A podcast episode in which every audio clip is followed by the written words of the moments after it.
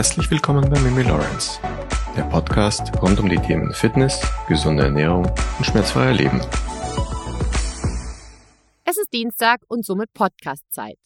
Heute dreht sich alles um das Thema Warm-up. Ich habe mich entschieden, eine Episode über das Thema Warm-up zu machen, weil mich erstens wahnsinnig viele Leute fragen, ob ich nicht mal meinen Warm-up filmen könnte, dass man so eine Warm-up-Routine erstellen kann. Und zweitens, weil so, so viele Menschen einfach krass Zeit verschwenden mit diesem Warm-up. Ich weiß, dass das eine provokante Aussage ist, aber ich würde behaupten, dass das Warm-up in den meisten Fällen eine klare Zeitverschwendung ist. Die meisten Menschen zelebrieren dieses Warm-up wirklich. Sie rollen dann so sich mit Faszienrollen aus, legen sich auf Lacrosse-Bälle. Und das ist ja auch ganz schön trügerisch, weil ich meine, jeder, der sich schon mal auf so einen Lacrosse-Ball gelegt hat oder über die Faszie ausgerollt hat, ich meine, das tut ja teilweise auch wirklich richtig weh. Und genau dieses Gefühl, dieses Aua, das tut weh, hinterlässt eben bei dir im Gehirn das Gefühl, du hättest etwas getan. Ich muss an dieser Stelle wirklich in den ersten Minuten dieses Podcasts schon sagen, das ist totaler Trugschluss. Wenn du wirklich dauerhaft etwas verändern möchtest, schaffst du es auf gar keinen Fall mit Hilfe von Faszien, Tools, egal ob das jetzt die Faszienrolle oder der Lacrosseball oder der Tennisball oder diese Dinger sind, die du dir unter den Fuß und in den Popöchen reinschiebst. Damit wird das fix nicht gehen. Das zweite Problem, was ich beim Warm-up sehe, ist, dass viele Breitensportler überhaupt gar nicht wissen, was sie da machen in ihrem Warm-up, geschweige denn, warum sie es tun. Daher fangen wir doch mal mit der Frage an, was ist eigentlich das Ziel eines Warm-ups? Auf jeden Fall ist es das Ziel, sich auf das Training vorzubereiten. Du möchtest deinen Körper auf das Training vorbereiten, was du gleich im Anschluss machen möchtest. Ziel ist nicht die Faszienrolle, ein Movement Prep oder sonst irgendwas. Ziel ist dein Training, das gleich folgt. Die Aufgabe deines Warm-ups ist also die Vorbereitung auf dein Training. Nehmen wir mal als Beispiel die Arbeit mit meinen Kunden. Meine Kunden sollen sich so kurz wie möglich aufwärmen. Deswegen müssen wir das Warm-up auch wirklich gut koordinieren. Wir müssen unser Ziel, uns auf das anstehende Training vorzubereiten, erreichen. Und zwar so schnell wie möglich. Meine 1 zu 1 Kunden kommen zum Trainieren und nicht für, ich zitiere hier Shoutout an Karin, für so ein Mobi-Shit, die keine Veränderungen mit sich bringen. Warm-up bedeutet also zusammengefasst, die richtigen Sachen muss man richtig machen. So gern ich das für euch machen würde, ich kann euch keinen One-Plan-Fits-All Warm-up-Plan erstellen. Denn ein Warm-up muss individuell sein. Es muss dem Menschen geben, was er oder sie braucht, und zwar genau passend auf die Trainingssession, die dich erwartet. Das Zauberwort lautet also wieder einmal spezifisch. Dieses ganze Formrolling, diese ganzen Faszientools, es tut mir wirklich leid, aber das ist absolut nicht zielführend. Das gute alte Warm-up, wenn wir es mal wirklich übersetzen, ist Aufwärmen. Und genau das soll passieren. Deine Körpertemperatur soll sich hochfahren. Logisch, oder? Wenn wir den Namen Warm-up mal übersetzen würden. Diese erhöhte Körpertemperatur hat einige Benefits. Diese Benefits erreichst du nicht, wenn der Fokus auf Mobi ausgelegt ist. Einer der Vorteile einer erhöhten Körpertemperatur ist zum Beispiel, dass deine Nervenleitgeschwindigkeit erhöht wird, genauso wie sich das Potenzial für Krafterhöhung erhöht und so weiter. Der Rest ist immer contentabhängig. Wir bauen bei Mimi Lawrence auch immer Atemdrills und Positionarbeit mit ein. Und das war's dann aber auch mit dem Warm-up. Dann wird trainiert. Ihr könnt mir glauben, in den letzten 20 Jahren habe ich echt vieles ausprobiert. An den unterschiedlichsten Menschen, an Jungen und an Alten, an Leistungssportlern und an Couch Potatoes, an Managern und so weiter. Es hat sich so viel verändert und durch diese Art des Warm-ups ist auch alles viel zielführender geworden. One Plan Fits All ist absoluter Humbug. Die bei mir schon mal im Kurs mitgemacht haben, die wissen auch, dass oft einige Teilnehmer was anderes machen müssen als Person A oder B. Individualität. Das ist auch hier extrem wichtig. Nochmal, ich würde fast behaupten, in keinem Lebensbereich von dir gibt es ein One Plan Fits All.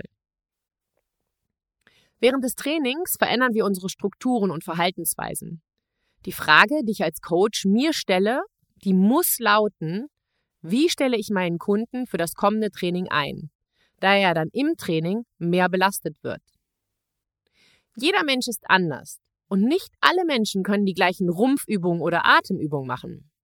Es ist unfassbar stark davon abhängig, ob der Kunde erstens das Körpergefühl davon hat und noch viel wichtiger ist, ob er überhaupt Lust dazu hat. Ich habe zum Beispiel ein Pärchen aus Holland, die haben überhaupt gar keinen Bock auf diese ganzen Atemsachen und diese ganzen. Die haben einfach gar keinen Bock. Die wollen am liebsten wollen die anfangen und direkt ballern. Ja, die haben keine Lust auf diese ganzen Sachen. Ich habe wirklich, ich habe, ich also wirklich, ich habe wirklich eine ganze Zeit lang versucht, die beiden da rein zu coachen.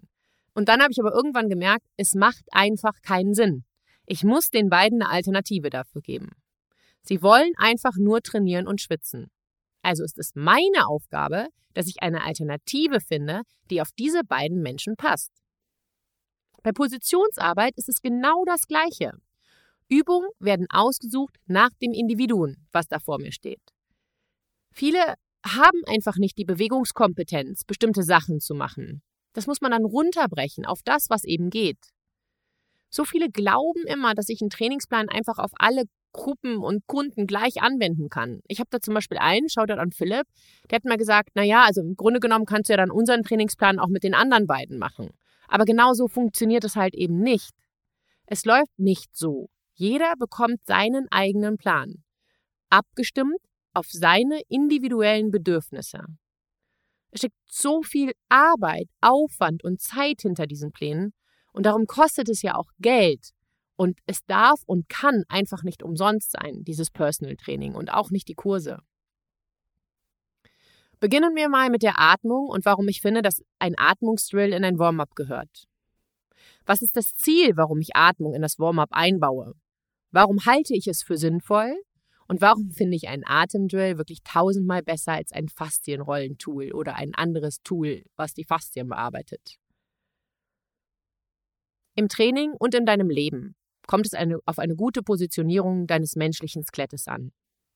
Daher macht es Sinn, diese Position gleich zu Beginn des Trainings einzustellen, damit wir diese abrufen können und damit können meine Kunden und Kursteilnehmer sich im Training besser bewegen. Systematisch daran zu gehen, macht einfach insgesamt viel mehr Sinn. Dein Training wird einfach um so vieles besser durch ein sinnvolles Warm-up. Das Warm-up ist der erste Teil deines Trainings. Und jetzt kommt das Allerwichtigste. Ein gutes Warm-up kann und darf auch sehr anstrengend sein. Das ist gut. Wir stressen nämlich das System und erinnere dich, was Veränderung im Körper hervorruft. Richtig, Stress. Stress, an dem wir uns anpassen müssen. Wenn das Neuland für dich ist, würde ich dich an dieser Stelle bitten, erstmal die Folge über Stress und über Atmung anzuhören, sonst kann es sein, dass du nicht ganz mitkommst bei dieser Episode. Der größte Coaching-Aufwand ist zu Beginn während des Warm-ups. Hier achte ich auf die Positionierung des Beckens zum Brustkorb. Hier lasse ich den Kunden den Bauch und die Beinrückseite spüren. Das ist wichtig. Denn zu diesem Zeitpunkt sind sie vom Kopf her noch total aufmerksam und können sich auch noch gut konzentrieren. Ich versuche sie also in die richtige Position zu coachen und dann während des eigentlichen Trainings versuche ich eher stiller Beobachter zu sein und greife nur korrigierend ein, wenn es wirklich sein muss. Und ganz ehrlich, wenn ich zu viel korrigieren muss, dann läuft etwas ganz schlecht. Entweder, weil der Kunde nicht mitmacht und auch nicht versteht, wie wichtig Position ist, oder ist es vielleicht eine Erklärung dafür, dass er das so gar nicht kann, weil das Warm-up vielleicht schlecht war oder weil er nicht in der Lage dazu ist. Wichtig ist, dass der Kunde sich darauf konzentrieren soll, dass er trainiert und auf nichts anderes. Sachen zu spüren, in den Körper reinzuhorchen. Einfach Sachen können können. Genau das ist die Aufgabe eines Warm-ups. Atemtechniken sind bei mir bei fast allen Kunden und Kursen Teil des Warm-ups. Aber warum mache ich mit fast allen diese Atemtechnik? Natürlich ist die Positionierung, also das Anspannen der Muskeln, die Stellung des Muskels zum, zum Beispiel des Becken und so weiter, extrem wichtig. Aber auch deine Psychologie spielt eine so wichtige Rolle. Unser sogenannter Lebensstress verursacht einen Tonus. Da macht es Sinn, die Menschen erstmal auf den Boden hinzulegen und den Tonus dort etwas runterzufahren, wo er definitiv zu viel vorherrscht. Psychologisch gesehen ist genau das ein kleiner Break. Zwei bis drei Minuten einfach mal nur für den Kunden. Einfach mal den Ist-Zustand wahrnehmen. Einfach mal reinhorchen. Den Reset-Knopf drücken. Das ist wichtig. Für mich eines der wichtigsten Dinge, die ich an meinem Kunden weitergebe. Daher lasse ich meine Kunden auch viel ausatmen. Zu Beginn ist das immer unter größtem Widerstand und auch verbunden mit Kommentare, die da lauten, wenn ich nicht atme würde, wäre ich tot. Ja, Mimi, ich atme aus, hör doch. Aber es, ich gehe denen wirklich auf den Keks damit. Aber das Ausatmen ist wirklich wichtig. Atmung ist auch ein tolles Timing-Tool. Statt die Stoppuhr zu bedienen und ich sage dann so, mach mal 45 Sekunden, lasse ich meine Kunden auch gern meine Position, zum Beispiel acht Atemzüge halten. Diese acht Atemzüge haben den Benefit, dass sie sich voll auf sich konzentrieren müssen. Sie wollen und sollen vor allem ausatmen, damit sich dein Brustkorb mal schließen kann. Wie steht das Zwerchfell etc. Wirklich, wenn ihr die Atmungsfolge noch nicht gehört habt, ja, hört euch unbedingt die Folge über die Atmung an. Atemübungen sind ein mega Start für jede Session und die Atemepisode hat so viel krass guten Content, die müsst ihr euch auf jeden Fall anhören. Ach ja, noch was an der Stelle. Acht Atemzüge, Freunde der Nacht, sind extrem lang. Ja, wir sprechen bei acht Atemzügen schon von einer guten Minute. Viele Menschen brauchen aber für acht Atemzügen nicht mal 20 Sekunden. Und genau das ist ein Riesenproblem. Nämlich wenn du nicht mehr in der Lage bist, so tief zu atmen, dann fehlt dir physiologisch etwas. Wenn du nicht länger als fünf Sekunden ausatmen kannst, dann hast du wirklich Nachholbedarf im Punkto Atmen. Wenn du wirklich mal alles aus deinem Körper rausatmest, dann merkst du den Unterschied. Dann und nur dann kannst du auch wieder richtig einatmen. Und siehe da, dann hast du einen echten Atemzyklus, von welchem du in deinem Alltag profitieren kannst und wirst, wenn du viel Stress hast. Es kommt auch ganz oft vor, dass die Kunden dann ganz begeistert sind, wie sie dann zum Beispiel ihre Bauchmuskeln spüren. Ein Beispiel, ich hatte letztens eine Kundin, die habe ich ins Brett gelegt und die sollte einfach drei tiefe Atemzyklen mal nehmen. Also wirklich langes Einatmen und langes Ausatmen. Bevor sie in die Position reingegangen ist, hat sie zu mir gesagt, Mimi, wirklich, ich stehe locker zwei Minuten im Brett und das Einzige, was ich spüre, ist mein unterer Rücken. Und siehe da, sie stand da drin für drei Atemzüge und war völlig perplex, weil sie einfach nur ihre Bauchmuskeln gespürt hat. Und vom Rücken, da hat sich überhaupt gar nichts gemeldet. Dreimal tief und lang ausatmen in einem Brett. Und du kannst vielleicht gar nicht mehr.